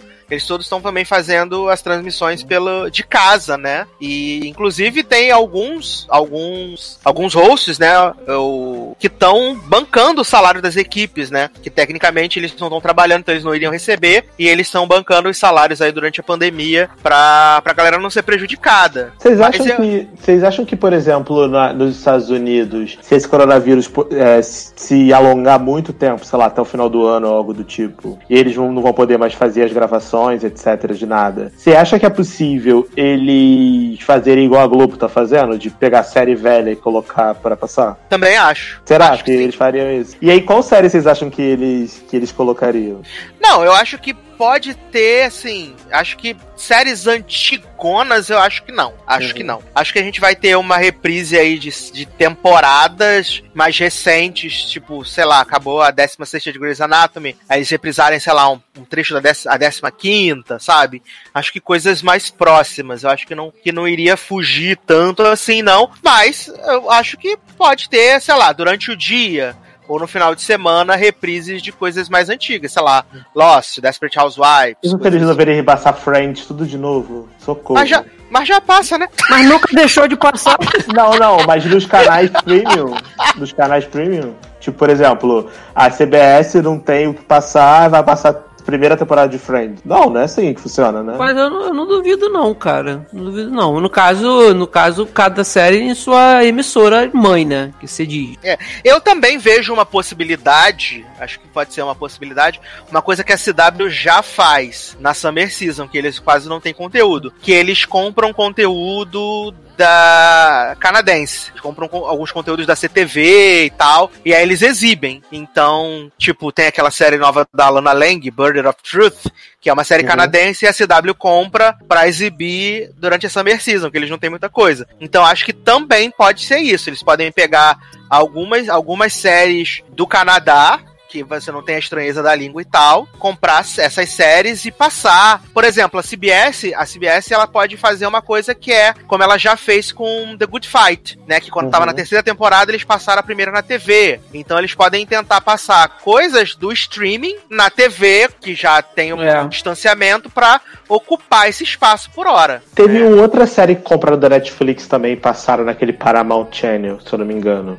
Acho que era Orange the New Black, umas paradas assim. Eles eles compraram ah, o direito da primeira temporada pra passar na televisão. Ó, o, a, a, NBC vai lançar o Peacock, né? E tem pronto já algumas séries, Save by the Bell, Punk. E eles, como é deles, eles podem usar isso uhum. na TV aberta também, entendeu? É uma forma de aproveitar o conteúdo e você acabar não repetindo tanto o conteúdo na TV. Mas eu acho que de certa forma, as pessoas na, na TV americana, elas já estão acostumadas que tem um período das reprises, né? E, e, e a partir de setembro e outubro, eu acho que elas vão realmente sentir falta desse conteúdo mais original, mais novo. Mas eu acho, eu acho de verdade que a Fall Season deve começar somente em janeiro do ano que vem. E que eu uhum. acho que, tipo, agosto, setembro deve ser quando eles devem começar a pensar em, em pré-produção de, de novas temporadas. Provavelmente o Canadá já deve estar tá tranquilo para se trabalhar. E como basicamente muitas das séries são rodadas lá, então acho que fica um pouco mais fácil. Mas Agora, para outro,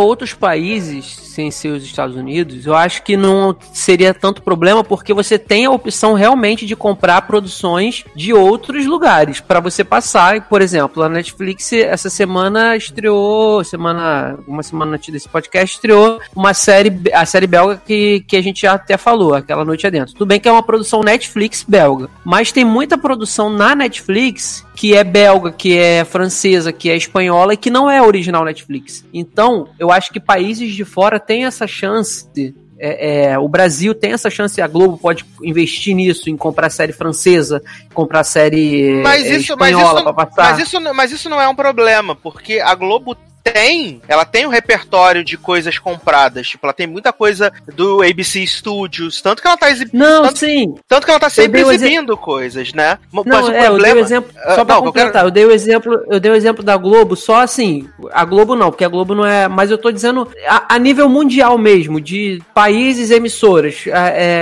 é, vamos supor, o SBT que não tem um repertório tão grande quanto a Globo tem de série, principalmente Mas agora com o Silvio Santos é maluco, vai colocar pra passar chaves de 6 da manhã É. até as 11 da noite. Pior que Mas é eles verdade. conseguem comprar. Agora, nos Estados Unidos, meu ponto é esse: nos Estados Unidos, como eles são muito chatos com essa barreira da língua, seria muito difícil eles investirem em é, uma série francesa pra passar lá no idioma Não, acho que isso. sem acho que dublagem. isso- Não vai acontecer. Isso é inviável, isso é inviável, mas é como eu falei, eles têm um repertório muito grande que eles podem optar por coisas que já foram exibidas, por reexibir, e também eles podem reexibir, sei lá, acabou agora a, a temporada de Grey's Anatomy, a 16 Eles podem reexibir essa, essa 16 temporada de novo, porque são mais 21 semanas em que eles precisam, que eles têm de conteúdo já pronto, entendeu? É. Uhum. Então acaba não sendo assim. Para eles, eles têm muito repertório. E, e a TV americana, ela só basicamente tem conteúdo novo, assim, de prime time, durante três horas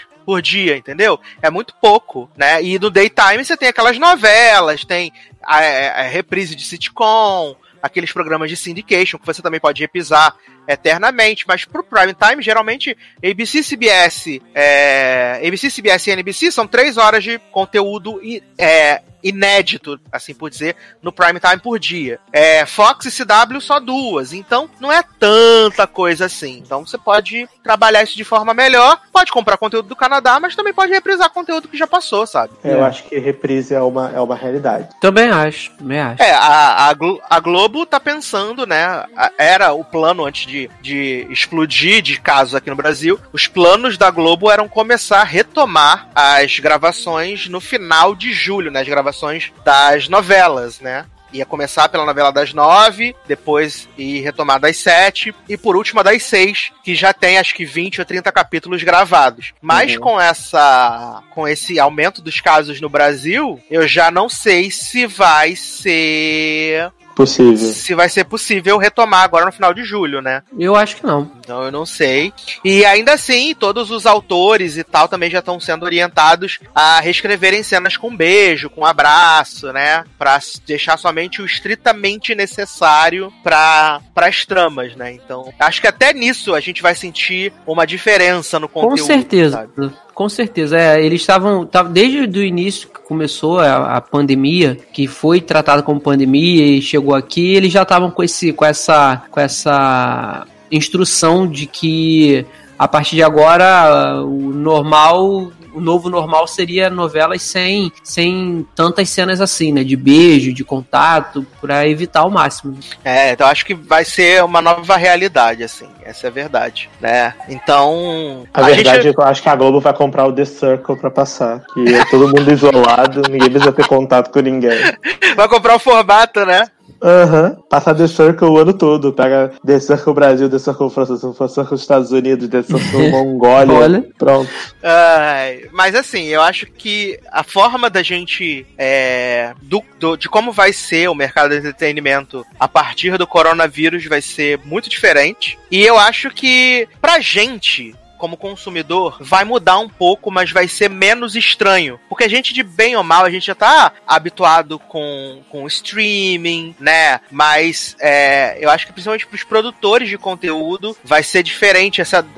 vão ter que se adaptar a essa nova realidade, né? De produções menores, talvez em menor escala, nada Forma de escrever, grande. Então, acho que vai ser, pra eles, é, é um momento mais difícil, onde eles vão ter que realmente se adaptar a, essa- a esse novo cenário, né? Eu acho que o público vai sentir, mas menos, sabe, assim, é, porque a, a gente sente saudade no cinema? Sente. Mas se a gente tiver que ficar um tempo sem ir no cinema, assistindo as coisas por streaming, pra gente, de boa, assim como tem sido, né? A gente não tem podido ir ao cinema e tal, mas a gente tem continuado a consumir o conteúdo, né? Então, a gente só quer mesmo que o conteúdo volte a ser produzido com segurança. Com segurança, falou tudo. Com segurança, porque vai mudar, o mundo mudou, né? Não acho que não vai mudar, acho que já mudou, né? O mundo já mudou, a percepção de tudo mudou e é um caminho que um caminho sem volta. É. né? Eu acho que essa, essa pandemia, ela vai dar, sim, uma repaginada no mundo, em tudo, em todos os sentidos, sabe? Em todas as vertentes. Eu acho que no, no entretenimento e na TV, principalmente vai ser, a repaginada vai ser na forma como os gastos eram feitos, porque a gente estava vivendo uma época muito desenfreada, como a gente já falou aqui durante esse programa, era, era muito desenfreado, os custos de produção, assim, tava cada vez mais exorbitante você fazer um filme. Então eu acho que isso tudo vai, vai mudar e eh, vai ser repensado e talvez a gente tenha aí uma, não vou nem dizer queda de quali- qualidade, porque dá pra você fazer coisas com qualidade sem, sem Pode, pode fazer mais filmes como Mogli, que só tem É. um personagem e o resto é tudo de mentira. Isso aí. E assim, então eu acho que vai ter, vai ter essa, essa consciência, sabe? Essa consciência de, no geral, do, da- dos produtores, dos diretores, de todo mundo, que é necessário se readaptar e parar um pouco com essa, com esse, essa coisa exorbitante que são os custos, sabe? Se, é, reaprender a, a fazer cinema e TV com, com menos verba, né? E eu queria dizer que os live shows de casa do The Voice são muito melhores que o do American Idol, passo. O É. The Voice em si é melhor que o American Idol, né? Menino, a produção ficou incrível, assim, ficou, ficou feito de casa, mas com cara de estúdio, ficou muito bom. O American Idol, os caras gravando com 3G, ficou uma bosta, uma bosta. Tá. No The Voice tá incrível, assim, porque eles fizeram o certo. As pessoas gravaram em casa antes, mandaram pro estúdio poder editar, fazer um trabalho de luz, ficar um negócio bonito. Melhor, né? Porque aí você não, não tem interferência de, Ah, e queda então não de. é live de- show, é tipo, eles gravam É. os vídeos antes das apresentações, o programa edita e coloca no ar. Faz Mas é sentido. melhor, é Legal, melhor é, porque não, é- você, é maneiro. Você, você fazendo uma live, do nada teu, teu 4G, 5G lá fora, não sei já, dá uma queda, cara. Fica, fica tudo pixelizado, de, é, é, é, de sincroniza a voz com imagem, fica uma Ainda porcaria. mais agora, né? Que a gente tá todo mundo em casa usando muito internet, a conexão É. da, da banda cai mesmo. Exatamente. A qualidade vou da banda, tipo. Enquanto o, o, o Leandro faz os mexãs de despedida dele, eu vou mandar pro Darlan um vídeo de um dos live shows do The Voice pra ver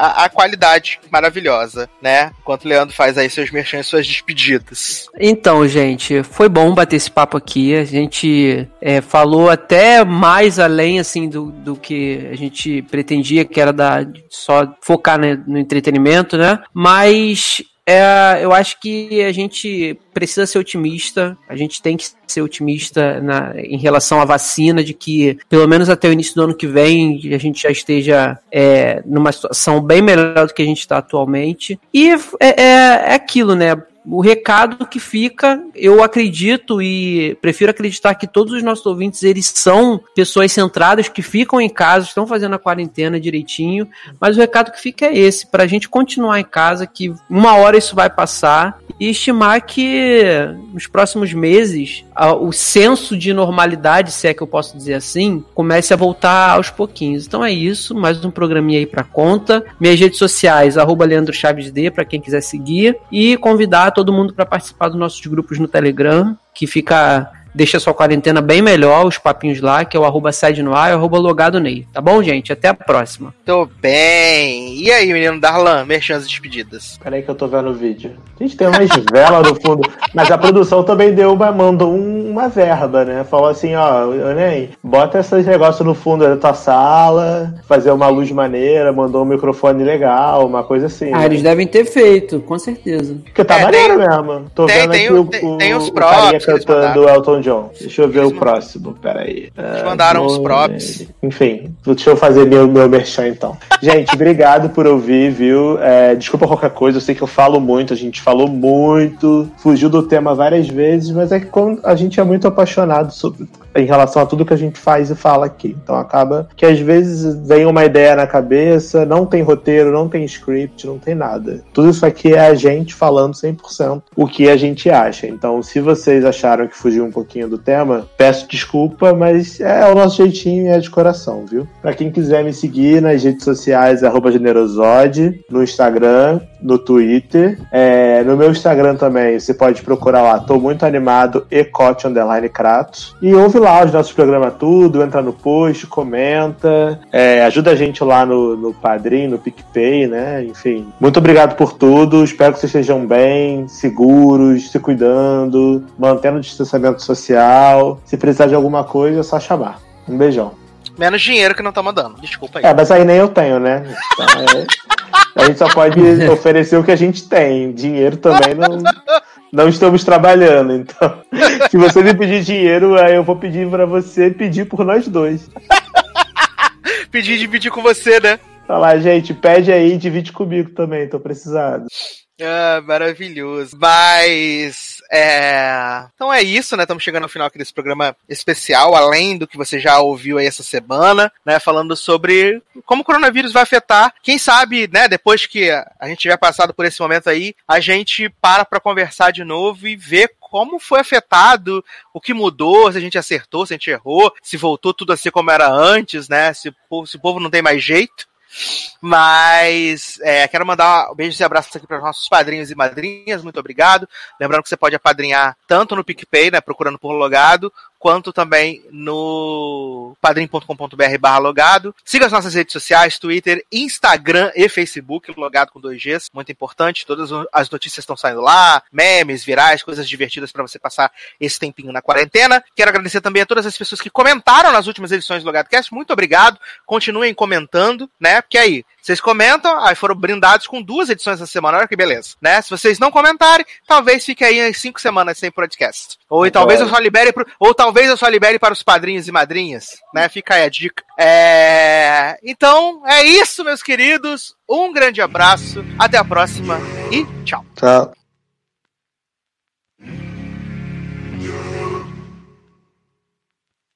There's something in the way you roll your eyes. Takes me back to a better time. When I saw everything is good.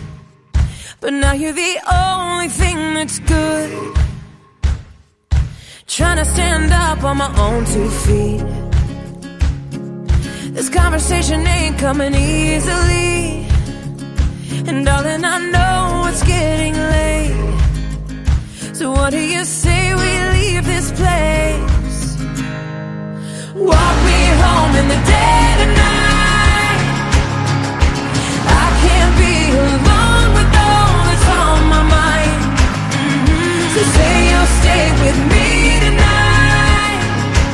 There's so much wrong going on outside There's something in the way I wanna cry that makes me think we'll make it out alive. So come on